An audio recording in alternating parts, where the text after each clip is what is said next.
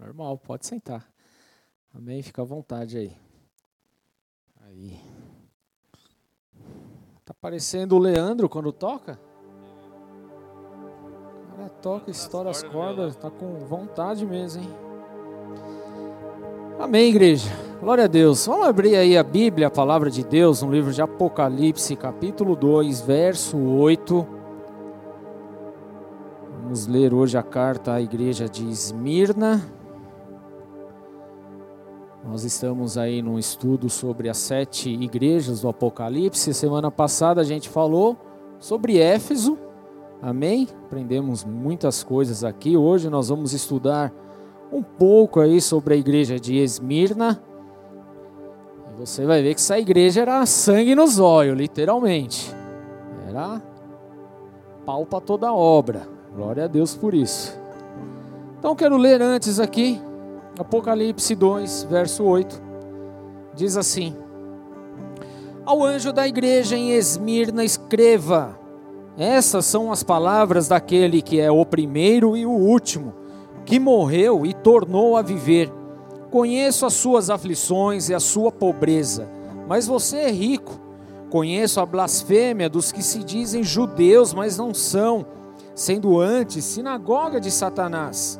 Não tenha medo do que você está prestes a sofrer. O diabo lançará alguns de vocês na prisão para prová-los, e vocês sofrerão perseguição, perseguição durante dez dias. Seja fiel até a morte, e eu lhe darei a coroa da vida. Aquele que tem ouvidos, ouça o que o Espírito diz às igrejas. O vencedor, de modo algum, sofrerá a segunda morte. Feche seus olhos, vamos orar. Pai, em nome de Jesus, queremos agradecer ao Senhor por essa noite, por esse culto, por aquilo que o Senhor tem realizado, Senhor meu Deus, nesta, nesta casa. Agradeço pela vida de todos aqueles que estão aqui, daqueles que estão acompanhando online. Senhor, mas eu oro, Senhor, especificamente agora pela tua palavra, pelo mover, pela liberação do céu, Senhor, para recebermos aquilo que o Senhor tem destinado nessa noite. Senhor meu Deus, que toda e qualquer forma de impedimento, todo e qualquer teto de bronze, todo e qualquer levante de Satanás, nós repreendemos agora pelo poder do nome de Jesus Cristo. Nós declaramos, Senhor meu Deus, que estamos aqui para ouvir a tua voz, para entender a tua palavra e para aplicar a tua palavra nos nossos dias. Por isso, vem, Senhor, Espírito Santo, sobre nós, vem com teu fogo, com teu poder e nos leva a viver coisas novas a cada dia. É essa oração que nós fazemos aqui na tua casa e assim eu declaro também, meu Deus, me usa nessa noite, me usa com poder, com autoridade, com ousadia, com intrepidez, para que, Senhor, meu Deus, então a tua palavra possa ser lançada meu Pai. Ah, Senhor, meu Deus, da forma como o Senhor a deseja, em nome de Jesus. Peço ao Senhor, meu Deus, me dirige, me encha com a tua presença, com a tua unção, em nome de Jesus. É assim que nós oramos diante do teu santo e soberano nome, Jesus. Amém. Glória a Deus. Aleluia.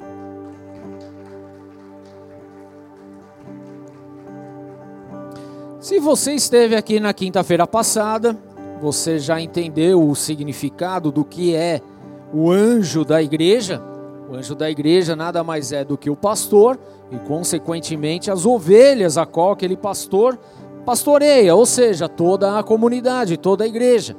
Caso você não tenha pegado este culto, depois você assiste lá no YouTube, está salvo lá, para que você então possa se aprofundar um pouquinho mais a respeito disso. Mas Hoje nós vamos falar um pouco a respeito das características da igreja de Esmirna. O que vale dizer, queridos, que cada carta, cada igreja, ela representa um tempo sobre a face da terra. Tudo bem? Nós falamos isso na semana passada. Então, por exemplo, a igreja de Éfeso, ela representa o ano de 30 depois de Cristo até 100 depois de Cristo. E depois entra a igreja de Esmirna, tá? O que nós compreendemos a respeito disso? Mais do que uma era que aconteceu na, na, no período da igreja sobre a face da terra, ela não só aconteceu naquele período, mas é algo que acontece hoje também, de uma forma muito profética e espiritual em nossas vidas. Então, assim, ah, já que a igreja de Éfeso viveu tudo aquilo, era na, na época de 30 a 100 depois de Cristo, então isso não acontece mais? Pelo contrário, queridos, muito pelo contrário.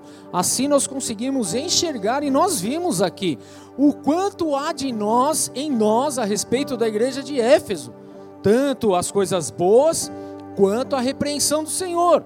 E é exatamente isso, querido, que nós vamos ver. Então, cada uma dessas igrejas representa um período, mas também representa o estado atual da igreja. Então, nós precisamos ali nos conectar exatamente a isso e saber, queridos, aonde nós estamos, o que nós precisamos melhorar, retirar, renunciar e assim por diante. Amém? Amém, igreja? Em nome de Jesus. Então, é muito fácil, de repente, nós vermos as nossas qualidades, mas o difícil é vermos os nossos erros. E o que pesa ainda muito mais em relação a isso, porque a partir do momento que nós temos dificuldades de enxergar os nossos erros, nós não vamos entender as consequências das coisas. Para toda atitude existe uma consequência, queridos, sendo ela boa ou sendo ela ruim, e nós precisamos saber que, independente do que você faça hoje, sendo bom ou não, vai ter uma consequência, boa ou não. Amém? Isso vai acontecer, isso é a lei da semeadura. E as cartas às igrejas vêm justamente trazendo essa realidade. Amém? Trazendo essa, esse significado. Então, Esmirna, ela tem como origem da palavra latim, queridos, que significa mirra. Mirra talvez você já tenha ouvido falar a respeito do óleo, a respeito do bálsamo, a respeito exatamente da, das especiarias. Quando Jesus nasceu, por exemplo, e chegaram os magos, eles trouxeram incenso, ouro e mirra. Tudo bem? Então, mirra é justamente o significado da igreja Esmirna. Mas olha só, querido, qual é o real significado e o tempo dessa igreja? Tá? Nós vemos aqui, queridos, que a igreja Esmirna ela diz respeito à tribulação, ao momento de perseguição. Amém?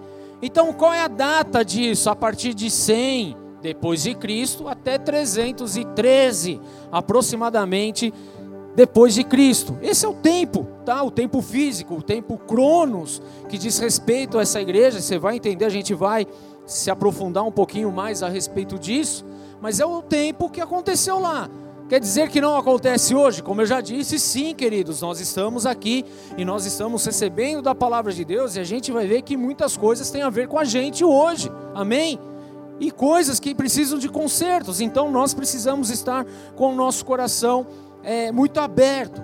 Qual que é a principal, uma das principais mensagens aqui a respeito dessa, dessa igreja?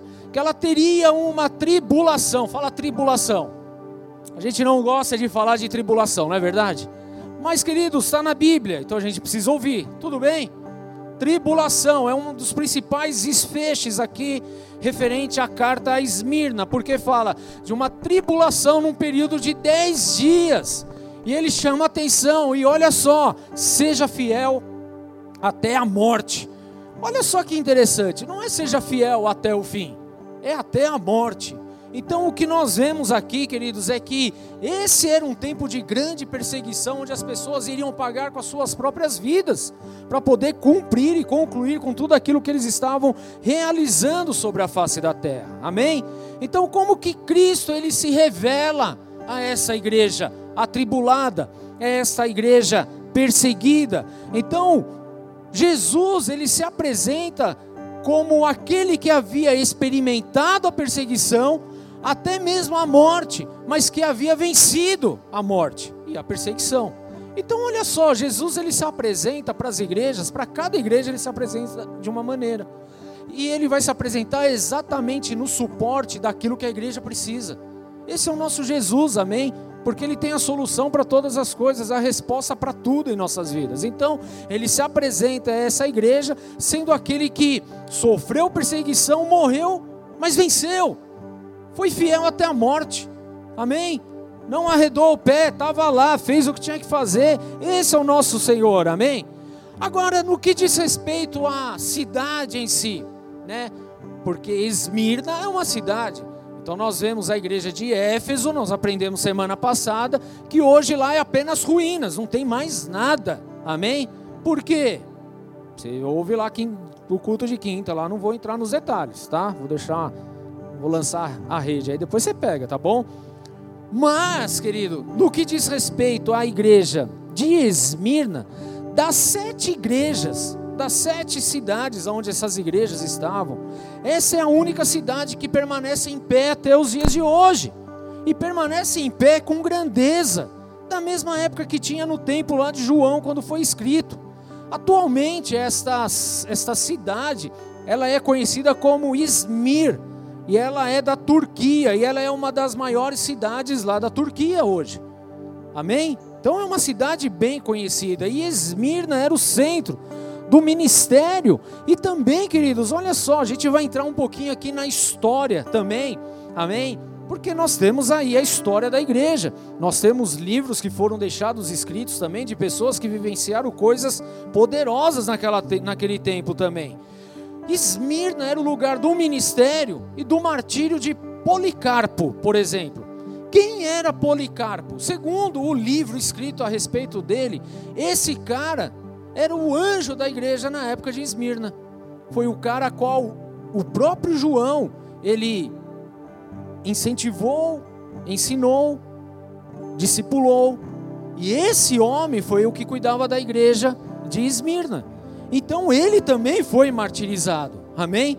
O próprio, a palavra em si e os, as, a história da igreja em si conta muito a respeito disso, que aliás tem um livro muito lindo a respeito da história de Policarpo, que eu acho que todo mundo deveria ler depois, para entender um pouquinho mais o, o significado do que é perseguição. Porque hoje a gente passa por algumas situações aqui, a gente acha que está sendo perseguido, querido. Você não está é nada, você está com frescura. É isso, a realidade é essa. Você é, é, é muito mimado, então qualquer coisa parece uma perseguição. Não, não é, querido. Perseguição foi exatamente o que esse povo passou nessa época. Então a gente tem muito o que aprender aqui. Amém? Das cartas, queridos, que nós vamos ver e estudar, Esmirna é uma das mais resumidas. E por que também isso? Porque ela é uma a única igreja, queridos, a qual Jesus fala das, dos seus, das suas qualidades, mas não traz repreensão sobre a igreja, porque era uma igreja que vivia o propósito, que vivia a verdade, que vivia aquilo que realmente a qual foi chamada para fazer. Amém? Então, como que nós conhecemos então a segunda carta da, da, da igreja do Apocalipse? Como a igreja perseguida. Amém? A igreja perseguida. E nós precisamos estar um pouco mais preparados no que diz respeito a isso. A verdade é que hoje nós não temos preparo algum no que diz respeito à perseguição, no que diz respeito a morrer pela causa de Jesus. Aí é uma coisa que lá em casa, eu e a Ju, a gente até fala com as nossas crianças, né, com os nossos filhos, a respeito disso e fala, ó, você tem que estar preparado, porque pode ser que um dia venha alguém aí e vai falar, ou você nega Jesus ou você morre, ou nega Jesus, senão mata seu pai, sua mãe, esteja disposta a morrer pela causa de Jesus. Isso é algo que a gente precisa passar de geração em geração. Sabe por quê, queridos? Porque amanhã ou depois muda o governo, acontece algumas coisas, algumas revoluções, e aí vem a perseguição e a gente fica igual uns tanga frouxa sem saber o que fazer. Queridos, a gente não, não, não tem que ficar na dúvida, a gente não tem que ficar, ai, o que vai acontecer ou deixar de acontecer. Querido, ser fiel até a morte, esteja com Jesus até a morte, porque é Ele que tem a vida eterna, amém? Nada, esse mundo não pode te oferecer nada. O máximo que ele pode fazer é tirar a tua vida. Mas na verdade não está nem tirando, você está ganhando a vida eterna ao lado do nosso Criador. E glória a Deus por isso. Isso precisa estar tá claro na nossa mente, precisa estar tá claro na nossa fé, precisa estar claro nos nossos dias. Amém? A igreja perseguida. Se nós olharmos para a história dos próprios apóstolos da igreja primitiva, a gente vai ver que eles sofreram grandes, grandes, grandes perseguições grandes martírios. Quase todos os apóstolos que andaram com Jesus foram mártires, foram martirizados, com exceção de dois, eu vou dizer aqui. Primeiro, o próprio João, que escreveu essa carta, que escreveu o livro de Apocalipse. Não que não tenham tentado, porque existe na história da igreja, inclusive, falando que jogaram ele dentro de um caldeirão de óleo fervendo, mas ele não aconteceu nada, Deus o livrou. Amém? Então ele é um que não morreu como mártir. E outro que não morreu como mártir foi Judas, o traidor. Por que não morreu como mártir? Porque ele não foi mártir, ele tirou a vida dele. Amém? Foi um tanga frouxa, igual muitas vezes a gente é também. Não, não, não, faz o que tem que fazer e depois fica se lamentando aí. Não adianta, querido. Nós precisamos estar firmes na fé. Amém, queridos? Tudo bem? Então são esses dois. Mas você olha, por exemplo, para a vida de André, vou passar resumidamente aqui. André, um dos apóstolos, ele foi torturado antes de ir para a cruz na Grécia. Só que ele não foi apenas colocado na cruz, ele foi colocado na cruz em forma de X e de cabeça para baixo, sem ser pregado, sem nada, que era para durar aquela crucificação, para que ele sofresse demais. Amém? Então esse é o André. João não sofreu nada, que nós já vemos aqui. Aí tem Felipe. Felipe, queridos, ele morreu enforcado. Olha só que coisa. Na verdade, há, há, algumas dúvidas em relação a isso, porque pode ser que ele tenha morrido enforcado, apedrejado e até mesmo crucificado. Mas uma coisa é certa, ele morreu como um mártir. Pagou com a vida. Quando nós olhamos para a vida do apóstolo Bartolomeu, queridos, esse aqui ele foi posto num posto vivo em um saco e lançado ao mar depois de ter sido açoitado. Você já parou para imaginar algumas dessas cenas? Talvez a gente não consiga. E a gente reclama que, que estamos sendo perseguidos, é ou não é? Mas nós está sendo perseguido, pastor. Tá nada, querido. Olha aqui o que aconteceu com o camarada. Colocado vivo num saco depois de ter sido açoitado e lançado no, no mar. Era esse tipo de perseguição, querido, que acontecia. Quando olhamos para Mateus, por exemplo, um outro apóstolo, ele morreu, querido, em decorrência do, de ferimentos à espada que ele levou. Deram espadada nele, mataram ele. Tomé, o conhecido pela falta de fé, o que não creu, ele morreu a flechada enquanto orava. Enquanto orava. Tomou flechada. Simão, o zelote, ele já morreu num massacre que ocorreu por volta de 70 depois de Cristo. Quando nós olhamos para a vida de Tiago, filho de Zebedeu, que era irmão do apóstolo João, esse já, esse já foi mais tranquilo a morte, que ele só foi decapitado, arrancaram a cabeça dele fora. Aí vamos para o outro Tiago, filho de Alfeu. Esse ele foi também Há duas histórias a respeito dele. A primeira que ele tenha sido crucificado no Egito em 62 depois de Cristo.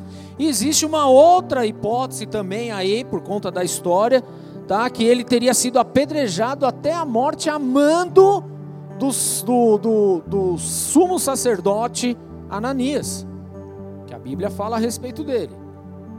Aí olhamos para Judas Tadeu, foi outro que foi ferido à espada. Aí vamos lá para os apóstolos após, que entraram depois. Paulo, bem conhecido ele, homem de Deus. Como que ele morreu? Decapitado. Matias, quase não se fala nada a respeito dele na Bíblia, foi o homem que foi escolhido depois que Judas havia traído e tal. Ele também morreu martirizado na Etiópia, queimado. E a gente acha que está sofrendo alguma coisinha aí. Quando nós passamos e enxergamos isso, a gente vê que nós estamos é, com muita frescura na fé. Essa é a realidade. Amém? Então, 2 Timóteo 2,12 fala assim: Se perseveramos com Ele, também reinaremos. Amém? Se perseveramos, com Ele também reinaremos. Se o negamos, Ele também nos negará. Olha, queridos, isso é para a gente pensar e dar uns 25 cultos, só esse versículo. Porque quando se fala de perseverança nos dias de hoje, a gente vai ver que não há perseverança quase. Porque no primeiro problema a gente sai. No primeiro problema a gente reclama. Na primeira dificuldade a gente fala, ah, depois que a minha vida, depois que eu fui para Cristo, a minha vida virou um inferno. olha a mentalidade do cristão do século 21. A gente não tem entendimento nenhum a respeito do que é ser perseverante até o fim, até a morte. Amém? Então, se perseveramos, com Ele também vamos reinar. Agora, se nós o negarmos, Ele também vai nos negar. Jesus mesmo já falou isso. Se você tiver vergonha na frente dos homens, eu te negarei na frente. Se você me negar na frente dos homens, eu te negarei na frente de Deus. Se não me negar, eu não vou te negar. É simples assim, queridos. Por quê? Porque a nossa vida espiritual, a nossa fé é algo prático.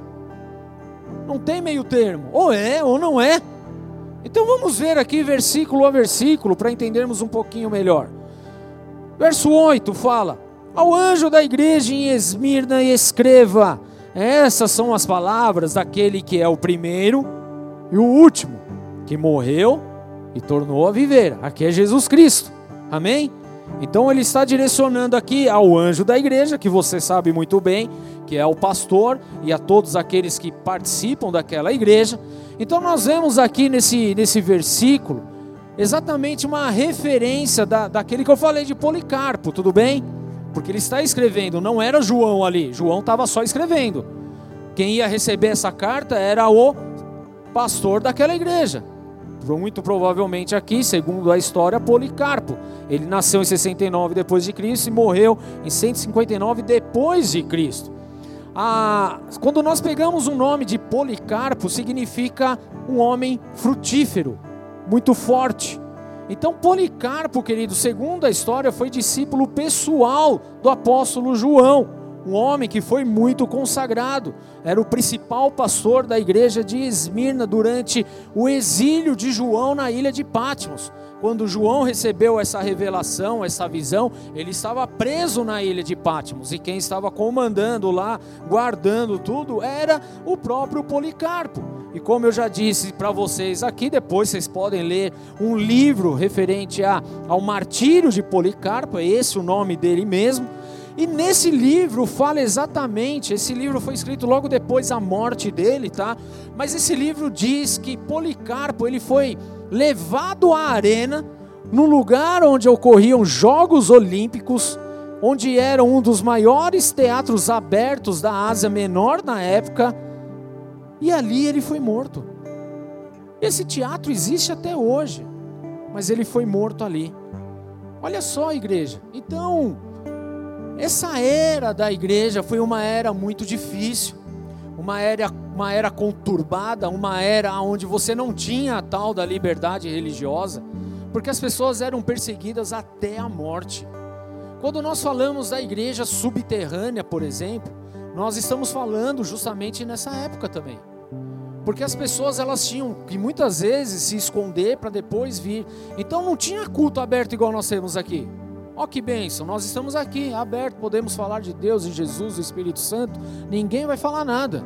Glória a Deus. E nós não valorizamos isso. Mas naquele tempo, querido, para poder ouvir a respeito de Jesus, eles tinham que se esconder.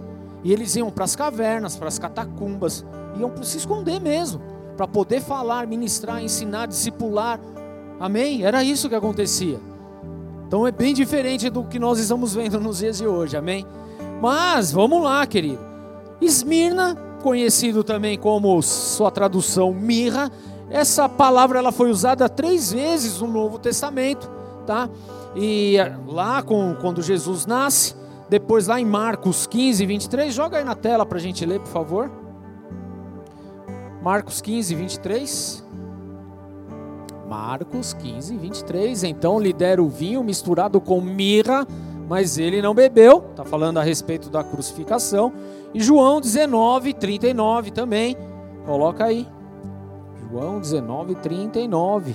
Ele estava acompanhado de Nicodemos, aquele que antes tinha visitado Jesus à noite. Nicodemos levou cerca de 34 quilos de uma mistura de mirra e aloés. Então aqui está falando sobre a morte de Jesus, quando eles foram pegar o corpo lá de Jesus, tá? Então são os três textos e depois aqui. Então, olha só, querido, o nome da, da igreja descreve bem o que significa ser a igreja perseguida.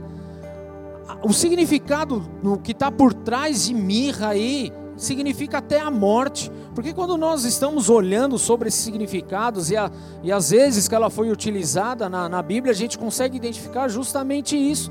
Uma igreja perseguida até a, mor até a morte, embalsamada nos perfumes do seu sofrimento. Isso é algo, queridos, que a gente precisa refletir um pouco, porque essa era a realidade da igreja de Esmirna. Amém? Então, quando fala de mirra, está falando exatamente sobre tudo isso. Uma igreja que sofreu, uma igreja que sofreu grandes perseguições, que sofreu por, por não sei se amargura seria o, o, o, a palavra correta aqui, mas entenda, porque ser perseguido não é fácil. Então elas, é, a igreja em si deve ter passado por momentos de amargura, mas o que é muito lindo aqui é que ela foi agradável e preciosa aos olhos do Senhor. E é exatamente aqui que a gente precisa parar. Por quê, queridos? Porque muitas vezes nós nos preocupamos tantos com as coisas, com aquilo que a gente quer, com aquilo que a gente vai conquistar, com, a, com as nossas vontades, mas nós não nos preocupamos em, em sermos preciosos aos olhos do Senhor. Nós não estamos preocupados se a nossa fé está baseada realmente na palavra de Deus ou apenas nos nossos interesses. Porque se estiver dos nossos interesses, igreja, no primeiro momento de tribulação, de perseguição, de sofrimento, a gente vai ser aquele que vai falar mal e vai embora e vai sair falando mal e não vai mais querer saber de igreja. Mas se nós estivermos pautados realmente na palavra do Senhor, quando vier a perseguição, e ela vai vir, queridos, a dificuldade, ela vai vir mais cedo ou mais tarde, nós não seremos aqueles que estarão reclamando, mas nós seremos aqueles que estamos sim vivendo a verdade de Deus, a, vivendo a palavra do Senhor. Amém?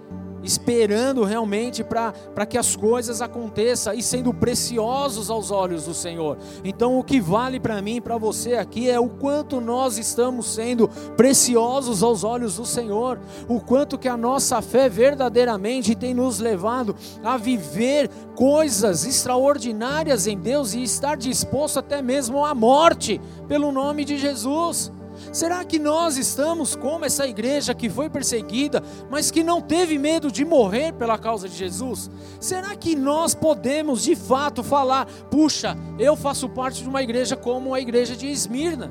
Será que nós podemos realmente dizer isso? Ou será que a gente, diante da dificuldade, a gente simplesmente vai sair fora? A gente simplesmente vai abrir mão, vai negar a Jesus? Como que vai ser, queridos? Deixa eu te dar uma, uma ressalva aqui bem, bem, bem light. Todos vocês sabem que nós estamos na, na iminência, bem na iminência mesmo do anticristo vir à terra. Nós estamos na iminência de Jesus arrebatar a igreja. Então tudo o que nós temos visto hoje são apenas dores, as dores de parto. Não quer dizer que a gente não vai ver coisas piores, podemos ver e vamos ver, até que Jesus venha. Mas será que diante das perseguições que vão se levantar, olha só, igreja, será que nós seremos daquele que vai abrir mão de Jesus para ter talvez um ou dois anos a mais de vida? Ou será que nós seremos aqueles que estaremos dispostos a morrer pela causa de Jesus? Como que vai ser? Se hoje alguém te confrontar na tua fé, será que você, em Cristo Jesus, vai ser o politicamente correto e ficar, ah, não, não é bem assim? Ou você vai se posicionar em Deus? Eu não estou nem falando de pôr uma arma na tua cabeça, eu não estou nem falando de colocar num saco e jogar no rio, não estamos nem falando de ser queimado vivo, de ser jogado na arena para os para os bichos te comerem. Não é nem disso.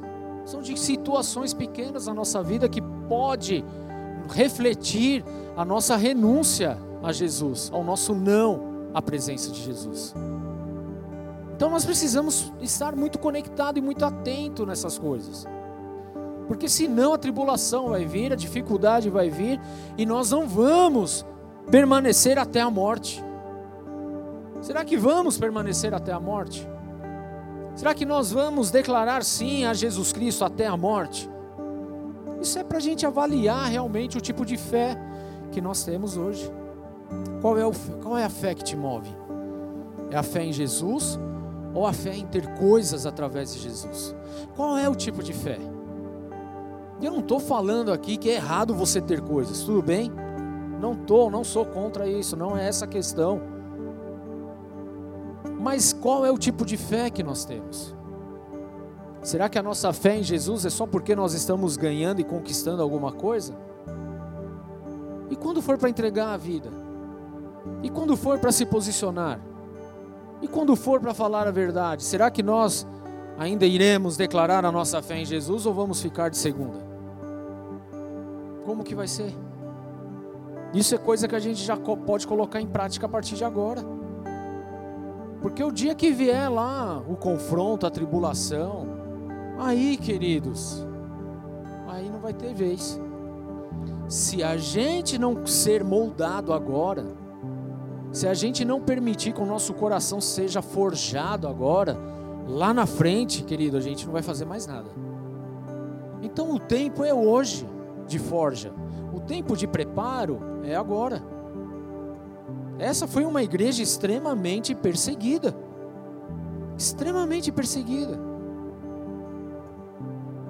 A igreja e a cidade de Esmirna ela era caracterizada por uma forte oposição e resistência ao cristianismo no primeiro século.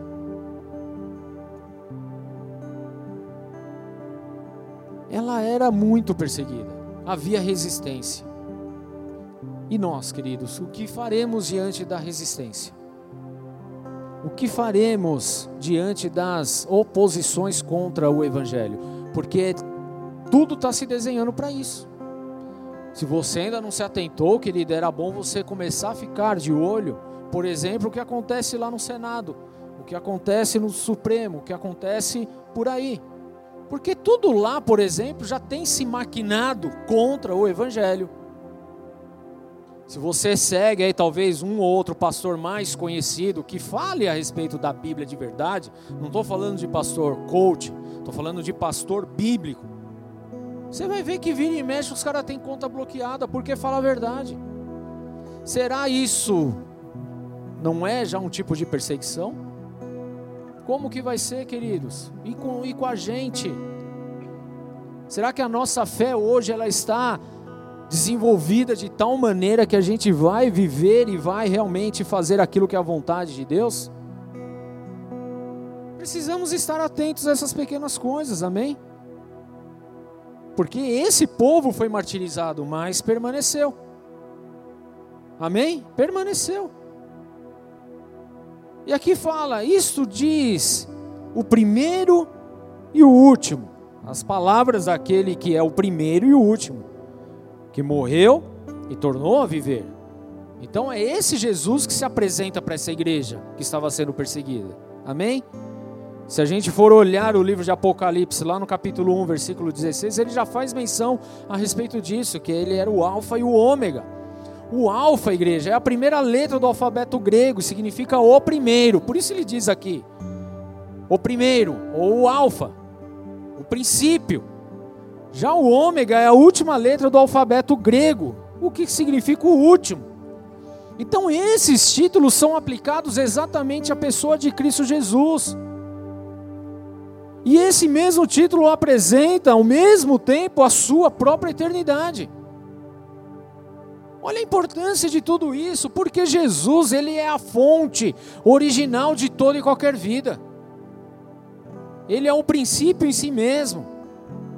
E o fato de Cristo, de que Cristo é um princípio, equivale à declaração de que Ele é o Alfa, Ele é o início de tudo. E o que vale dizer aqui que Ele também é o último, que Ele equivale a ser o ômega, ou seja, Ele é o princípio, Ele é o fim, Ele é o primeiro, Ele é o último, Ele é de A a Z. Ponto final. Ele é a plenitude em tudo. Nós estamos no meio disso tudo, mas Cristo ele continua a existir, queridos. Nós só existimos por conta dele, porque ele foi o primeiro, e nós só existimos porque ele continua sendo eterno, amém? Não há nada além dele. E ele é o princípio da vida após a morte.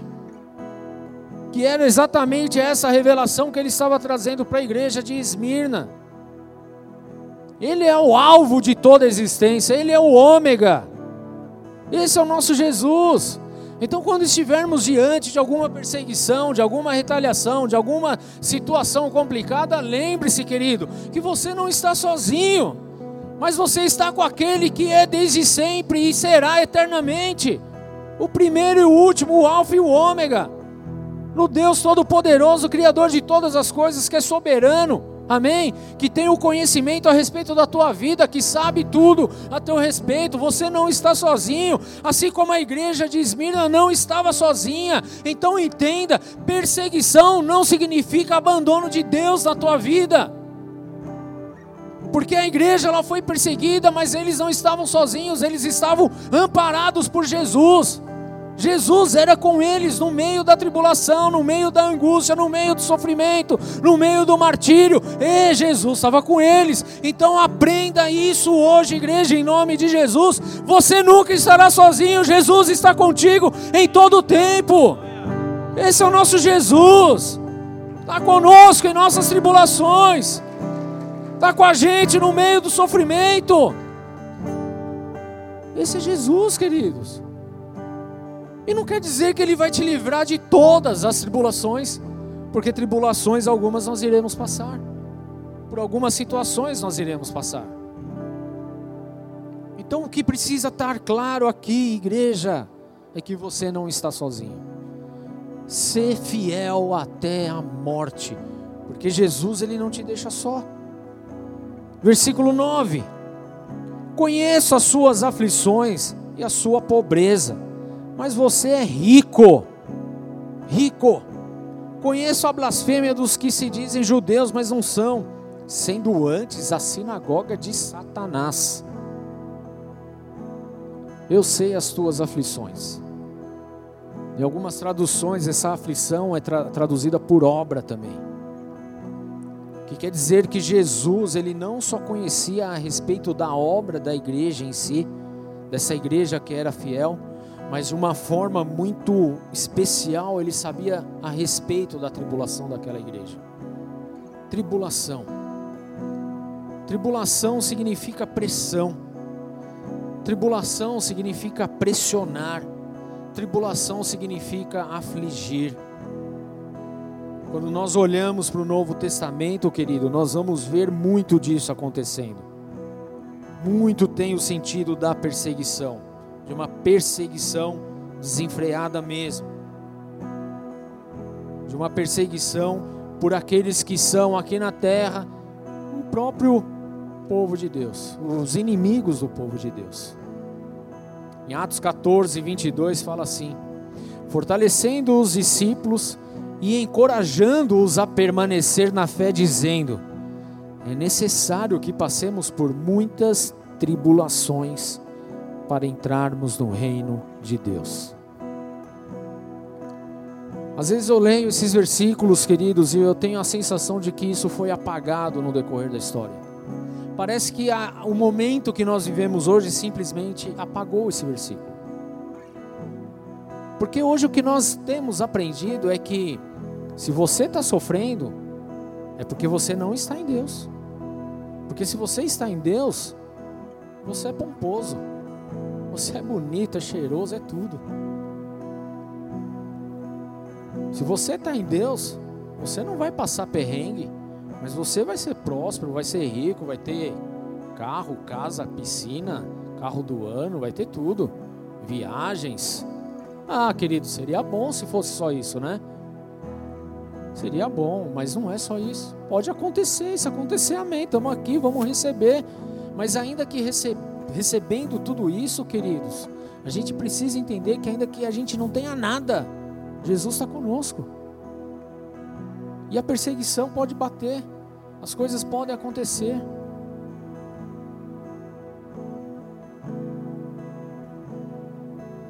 Então é muito complicado a gente simplesmente achar que vivemos no mundo de Bob.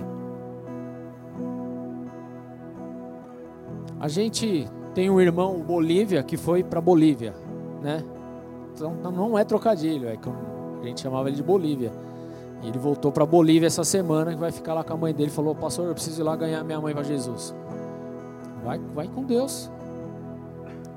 Só que eu conversando com ele, ainda eu falei, mas Bolívia, você sabe para onde você está indo, né? Ele, eu sei, pastor, lá o comunismo é tenso. Exatamente. Então, seja fiel. Fique forte, permaneça. Cuidado. Sabe por quê, queridos? Porque são coisas que não aparecem na TV. Mas, você, por exemplo, na Bolívia, Bolívia, aqui do lado, que não parece que não tem nada. Os pastores foram literalmente escorraçados de lá. Tiveram seus passaportes caçados e deportados. Perseguição, queridos. E são coisas desse tipo que talvez a gente possa enfrentar amanhã, mas se a nossa fé não estiver fundamentada em Cristo, como que vai ser?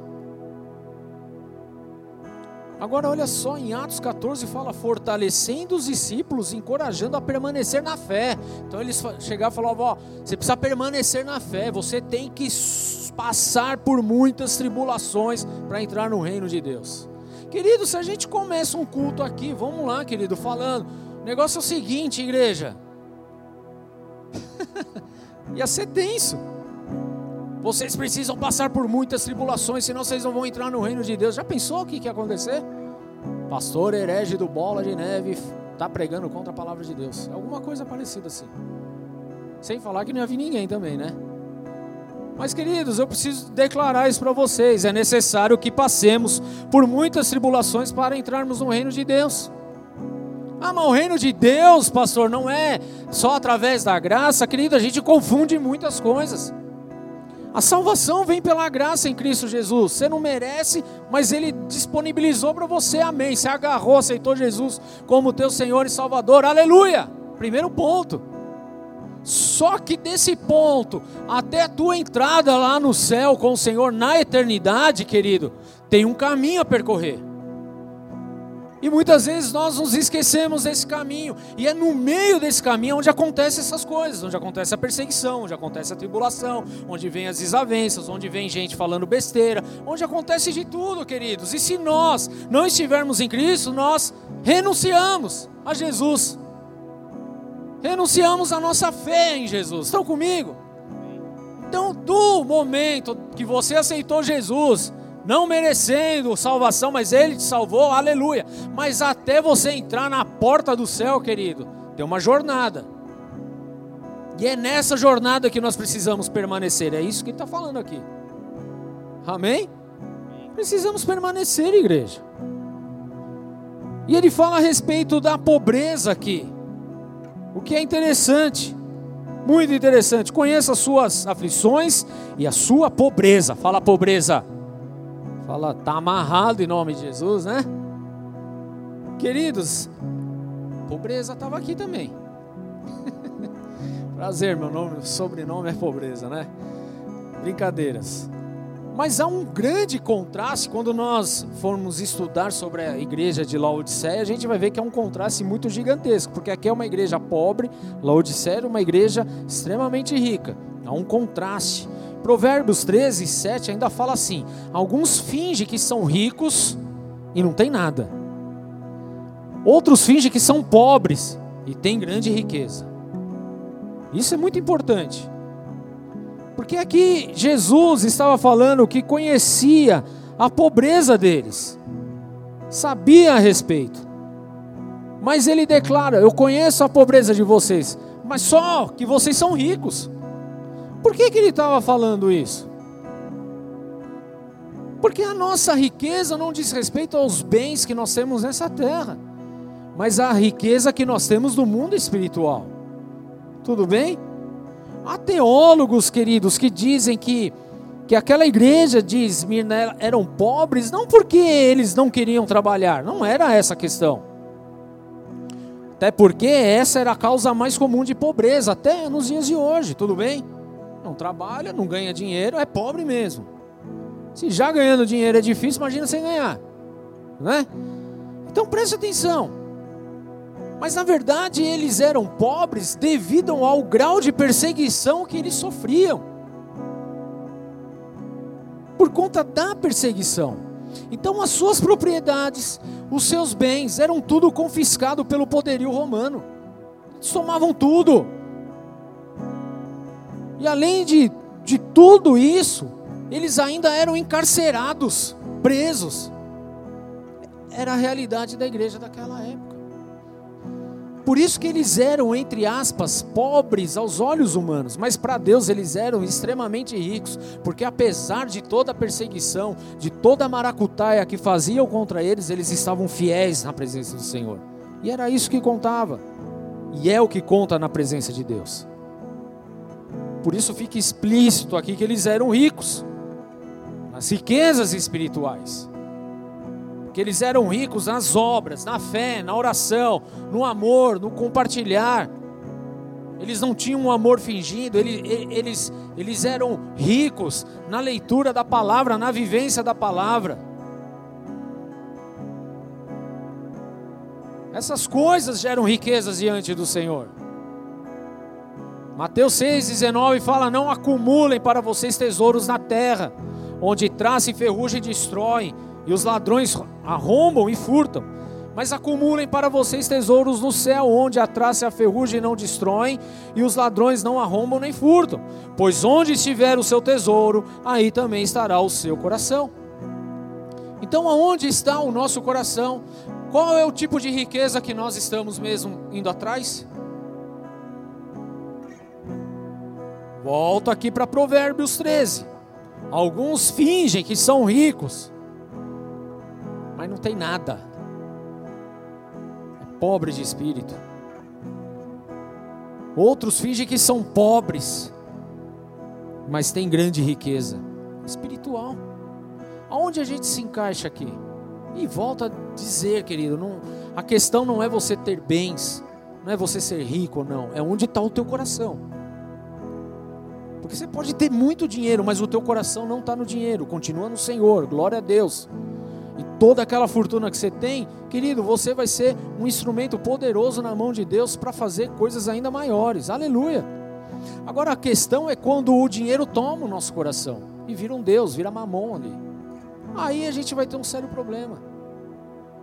Então, aonde estão as nossas riquezas? Aonde temos depositado a nossa riqueza?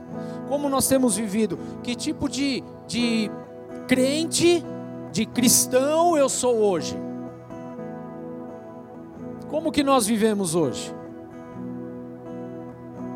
Buscando riquezas materiais apenas aqui desse mundo ou nós estamos buscando aquilo que é eterno? Que fique bem claro, não sou contra as riquezas desse mundo, não é essa a questão, mas é onde está o teu coração. O que tem dominado a tua vida. Ele continua. Conheço as blasfêmias dos que dizem judeus, mas não são Poderia até mudar um pouquinho aqui na versão do Rubens. Conheço a blasfêmias dos que se dizem cristãos, mas não são, sendo antes sinagoga de Satanás. Ai, bateu até temor agora.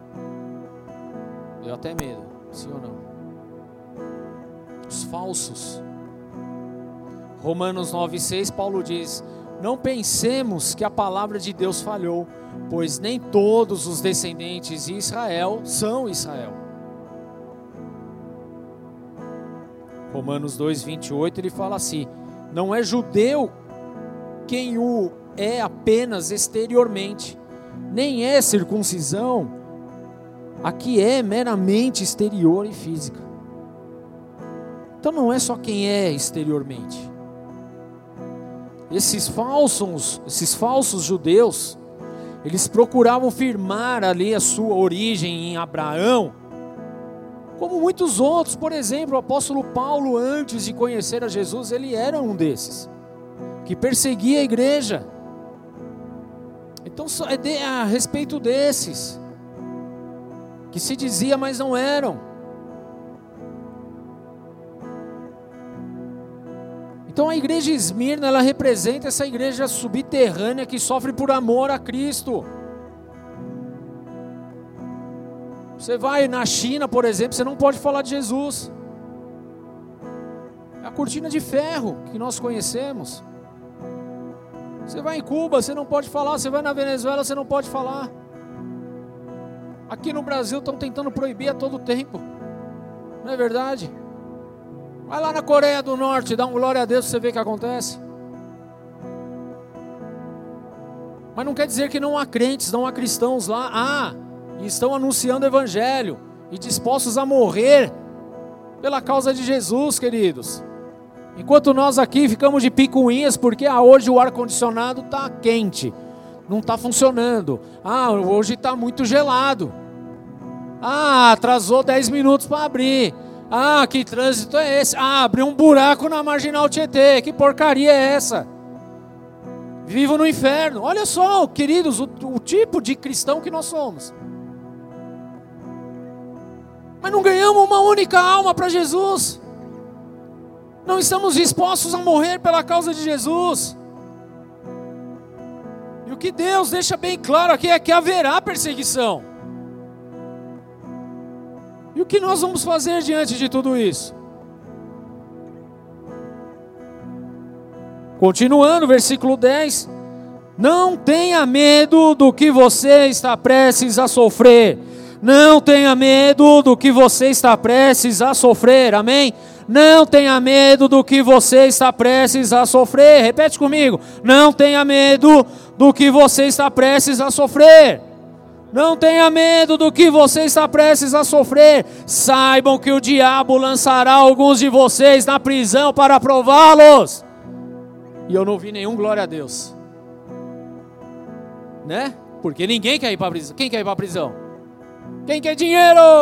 Aleluia, glória a Deus. Vamos até sapatear aqui. Não é assim? Mas quando nós anunciamos a Bíblia, de verdade, a gente fica de segunda. Não, isso aí não é para mim, não. Isso aí não é meu chamado, não, pastor. Estou fora. Não estou sentindo, sentindo no meu coração, não. Ah, querido, você não sabe de nada, inocente. Sabe de nada. Não tenha medo do que vocês está prestes a sofrer. Saibam que o diabo lançará alguns de vocês na prisão para prová-los, e vocês sofrerão perseguição durante dez dias. Seja fiel até a morte, e eu lhe darei a coroa da vida. Dá um aleluia aí para fingir que é crente, vai. Aleluia. Finge que é crente. Finge não, seja crente de verdade. Amém? Aqui diz que o diabo lançaria alguns na prisão. Olha só a oposição aqui, que é o inimigo das nossas almas. Ele declara categoricamente que, haveria, que iria acontecer isso. Ou seja, essa perseguição, querido, ela nunca deixou de, de acontecer, ela acontece até hoje. Ela não cessou. E a prisão aqui não diz respeito a uma prisão espiritual, como muitos estudiosos têm declarado, mas é uma prisão literal que eles estavam vivendo. A gente precisa entender a história. Era prisão, era cárcere, era abismo mesmo. As perseguições promovidas pelos romanos àquela igreja com a ajuda dos judeus daquela época, e por que não dizer, se fosse agora, dos cristãos, falsos cristãos dessa época, os que dizem ser judeus, cristãos aí, foram obras de Satanás. E sob a alegação, sabe do que? De que os cristãos em Esmirna estavam traindo o imperador. E por conta dessa traição houve encarceramento em massa naquela igreja em massa. Era como se entrasse aqui e prendesse todo mundo. Todo mundo. Porque foi isso que o imperador mandou fazer, era isso que acontecia, e não só mandava prender, ele mandava martirizar, matar mesmo. Só para você ter uma ideia, queridos, em uma única catacumba em Roma foram encontrados remanescentes, ossos lá, remanescentes de 164 mil cristãos.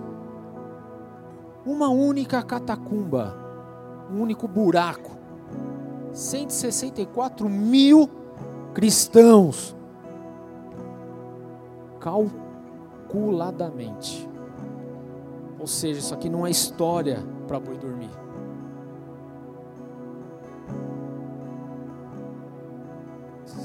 Cento e sessenta, cento e setenta e quatro mil cristãos mortos numa única catacumba nesse período. E aqui fala: tereis aflições de dez dias. Os dez dias tem referência histórica e tem referência profética aqui. Amém? Vamos entender isso aqui. Porque a igreja ela sofreu dez perseguições distintas nesse período. Tudo bem? Desde o imperador Nero até o Diocleciano. Então foram dez grandes perseguições que começou em Nero em 64 depois de Cristo, passou para Dominiciano depois em 68, depois para Trajano em 104, depois para Aurélio em 161, depois para Severo, nome bem propício, né, 200 depois de Cristo. Depois sob o comando de Máximo, em 235 depois de Cristo. Depois de Décio, em 250 depois de Cristo. O Valeriano, em 257 depois de Cristo. Valeriano, depois Aureliano, em 270 e por fim Diocleciano, em 302 a 312 depois de Cristo. Dez grandes perseguições. E no, no que diz respeito ao, ao, ao profético, as perseguições desencadeadas ali por Diocleciano, nome bonito, elas demoraram dez anos. Só com ele foram dez anos de perseguição. Profeticamente. Como é que a gente entende a respeito disso? Por exemplo, em, em Apocalipse, em Números 14, 34, fala a respeito, a cada dia equivale a um ano. Aqui está falando a respeito de 10 dias, que equivale a 10 anos. Então, profeticamente diz respeito a isso. Isso está lá em Números 14, 34, faz menção, em Ezequiel 4, 6 também. Então, 10 grandes tribulações, perseguições, e a última durou por 10 anos. Será que nós aguentaríamos o tranco aqui? A gente aguentaria essa perseguição? Queridos, a gente ainda não entendeu que a, a perseguição da, da igreja era uma perseguição acirrada, não tinha conversa. Muitos eram levados a serem comidos por bichos, a serem queimados. Mas sabe o que eles faziam, queridos? As, a história conta que quando eles chegavam, eu esqueci o nome do Coliseu ali, onde eles eram jogados, os crentes que estavam ali, eles simplesmente começavam a declarar a Jesus, sabendo que iriam morrer, presta atenção nisso. Eles cantavam e glorificavam a Deus e testemunhavam a respeito de Jesus com seus corpos queimando. Essa é a história de Roma, queridos. Essa é a história da perseguição da igreja. Mas nós temos dificuldade, querido, em aceitar qualquer tipo de coisa. Paulo e Silas, lá em Atos capítulo 16, quando eles foram presos, perseguição, a palavra de Deus fala que eles, à meia-noite, começaram a adorar a Deus. Vamos lá, igreja, se nós fôssemos hoje presos, jogados aí numa catacumba, seja lá o que for, numa prisão, será que nós estaríamos adorando a Deus? A gente estaria lá brigando, xingando?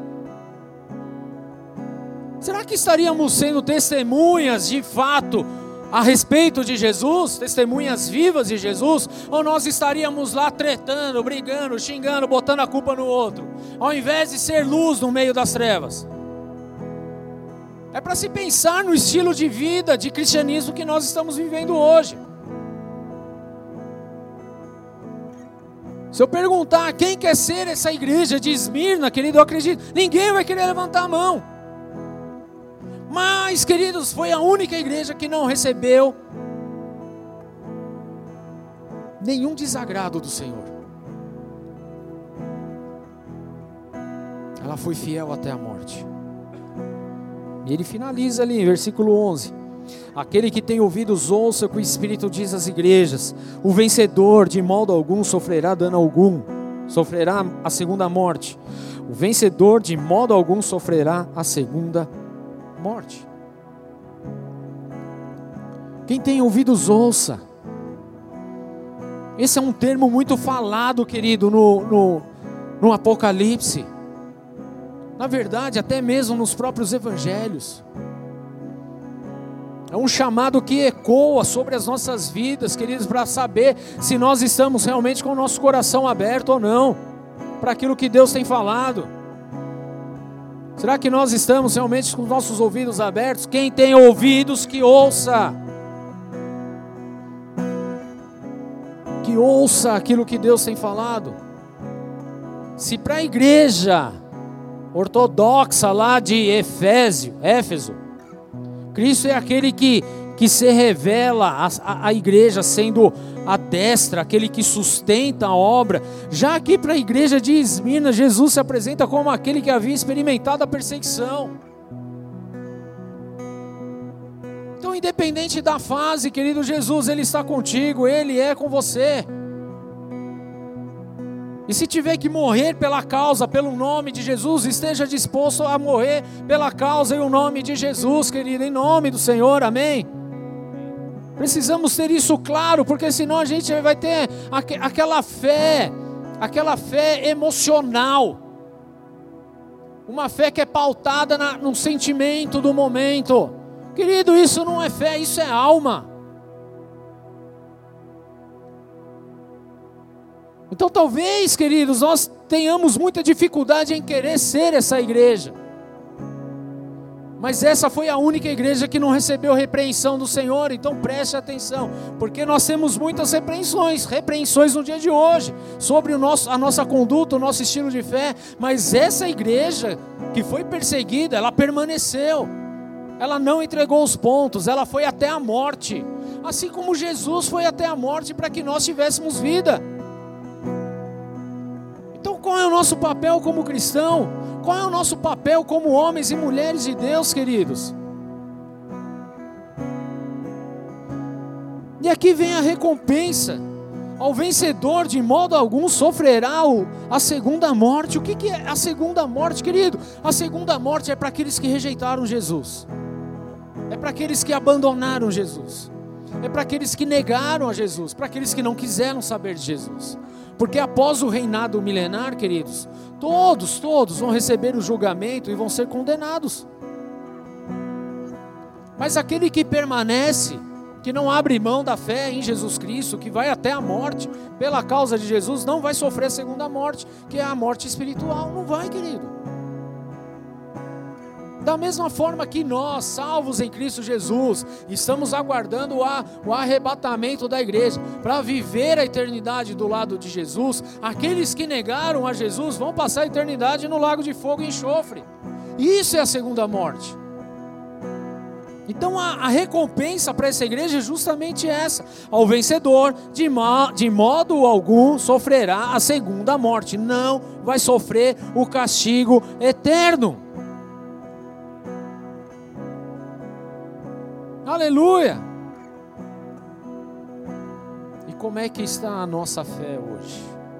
Eu sei, igreja, que é, esse é o tipo de carta pesada para se ler, difícil de se engolir. Mas essa, querida, é, é a carta que vai dar um rumo hoje na nossa fé para que a gente não se desfaleça lá na frente a gente precisa olhar um pouquinho mais para a história da igreja, daquilo que aconteceu. Ah, eu sou protestante, eu sou evangélico. Mas ninguém foi lá ver o que, que Martinho Lutero passou na época dele. As tretas que ele enfrentou, as perseguições que ele sofreu. Para declarar as teses, que era nada mais, nada menos do que a palavra de Deus ali. Nós queremos hoje um, um cristianismo showman, um cristianismo acomodado, um cristianismo da, das riquezas. É esse cristianismo que nós estamos atrás, mas não é esse cristianismo de verdade. Porque o cristianismo tem que estar disposto a viver até a morte pela causa de Jesus. Esse é o verdadeiro cristão. Agora, nós estamos preparados para isso ou nós vamos simplesmente renunciar a Cristo? Será que por conta de uma situação ou outra você abre mão de Jesus ou será que você vai permanecer em Cristo Jesus até o fim? Se continuarmos na direção que nós estamos, queridos, nós vamos entrar num, num, num precipício espiritual. E vamos viver igual a Éfeso, que virou ruína. Mas hoje Deus está dando uma grande oportunidade aqui, querido. E eu não estou falando que todo mundo vai ser mártir aqui, não é essa a questão. Mas a questão é ter claro na sua cabeça, na nossa fé, que se necessário for, a gente vai ser. Amém? Se tiver que ser, seremos. Precisamos nos posicionar hoje em Cristo e ser realmente a igreja qual Cristo desenhou e ama até hoje. Se há disposição, não sei, querido. Eu sei que Deus está dando uma oportunidade para nós. Talvez a nossa carne, acostumada com o comodismo, com o imediatismo, com o humanismo que nós estamos inseridos hoje, não queira isso. E eu entendo. Mas que você entenda que há uma guerra acontecendo entre a tua alma e o Espírito de Deus entre carne e espírito. Uma vai te levar para a condenação eterna, outra te leva para a glória eterna. E é onde você vai querer estar. Então é preciso hoje alguns fundamentos básicos aqui para nós. E entender que Jesus, Ele está conosco em todo momento. Amém? Feche seus olhos, querido. Baixe sua cabeça um instante.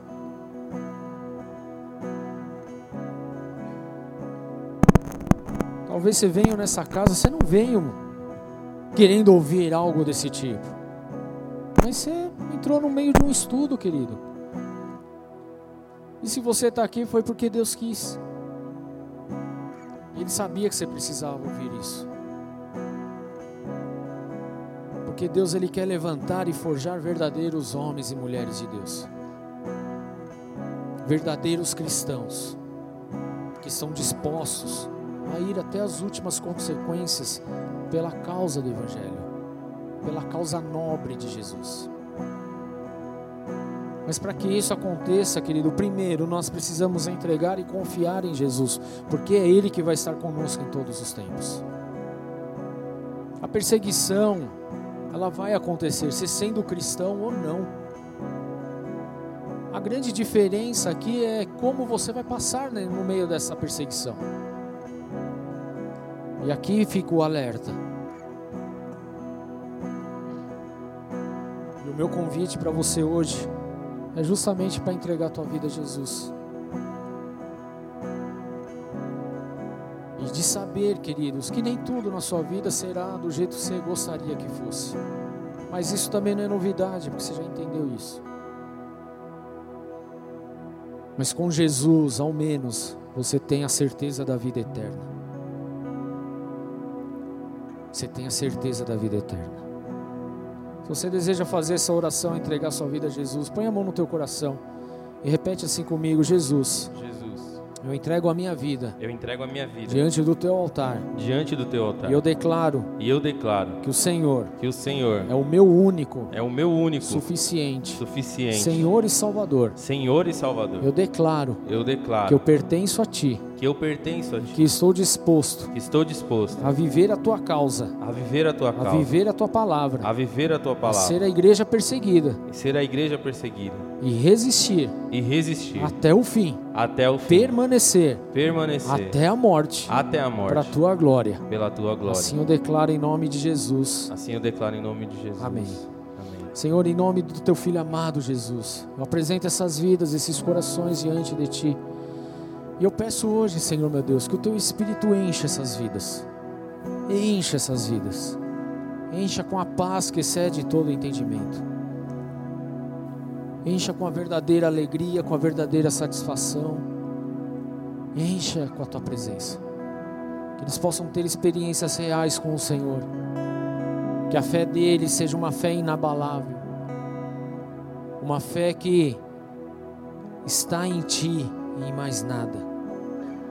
Uma fé que está disposto a morrer pela tua causa. entendendo que o morrer, o morrer é lucro. Em nome do Senhor. Porque era assim que os apóstolos viviam a cada dia. Porque eles sabiam que a vida nessa terra ela não é, não tem um fim. Na verdade, o fim dessa vida na terra é o início de uma eternidade ao teu lado. Uma eternidade essa que nós já podemos desfrutar agora. Porque os teus filhos estão aqui com os corações abertos, entregando sua vida a Jesus.